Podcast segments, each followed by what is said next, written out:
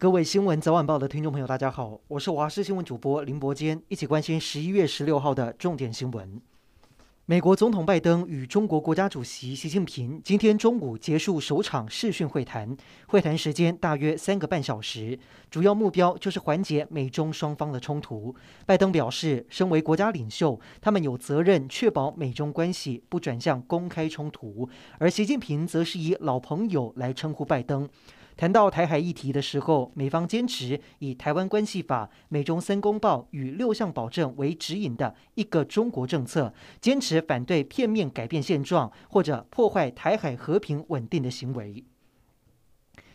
行政院长苏贞昌面对美国总统拜登和中国国家主席习近平双边视讯会谈，他向中国喊话，希望用对话代替冲突，台湾绝对不会打中国，也希望中国不要打台湾。同时，他也强调跟美国联系管道畅通，捍卫台海。我国前舰国造计划也有新的进展，编号一一六八号的首艘前舰今天举行安放龙骨典礼，也就是舰船第一个被建造的部分已经完成，迈入新的里程碑。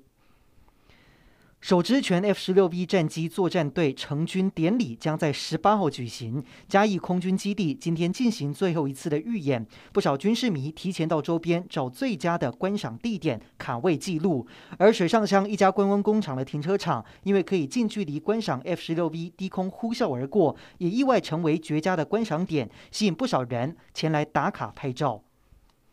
今天国内继续守住本土零确诊，境外一入则是有两例，都是突破性感染。这也让指挥中心宣布三种春节检疫方案，PCR 把关要更严谨，违反检疫规定的人寄出新台币一百万元的重罚。另外，第十五轮确定开放混打，包括 BNT 和莫德纳以及 AZ 都能够选择。指挥官陈时中表示，只要符合年龄条件，都能够混打。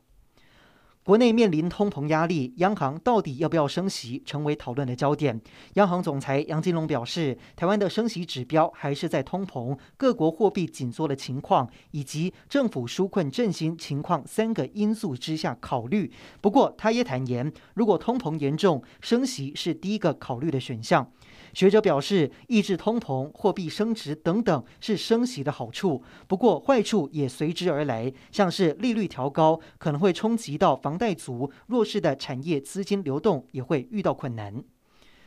我国溜冰健将杨和珍在这一次的世锦赛当中，为台湾拿下两金一铜的好成绩。不过，他在十一号下午的赛程当中，被墨西哥选手推挤，造成手肘、手臂、腰等多处伤口，手腕还因此骨折。在副总统赖清德还有各界的协助下，已经顺利在当地紧急开刀。回国之后，也预计将送往高雄左营医院做后续的治疗。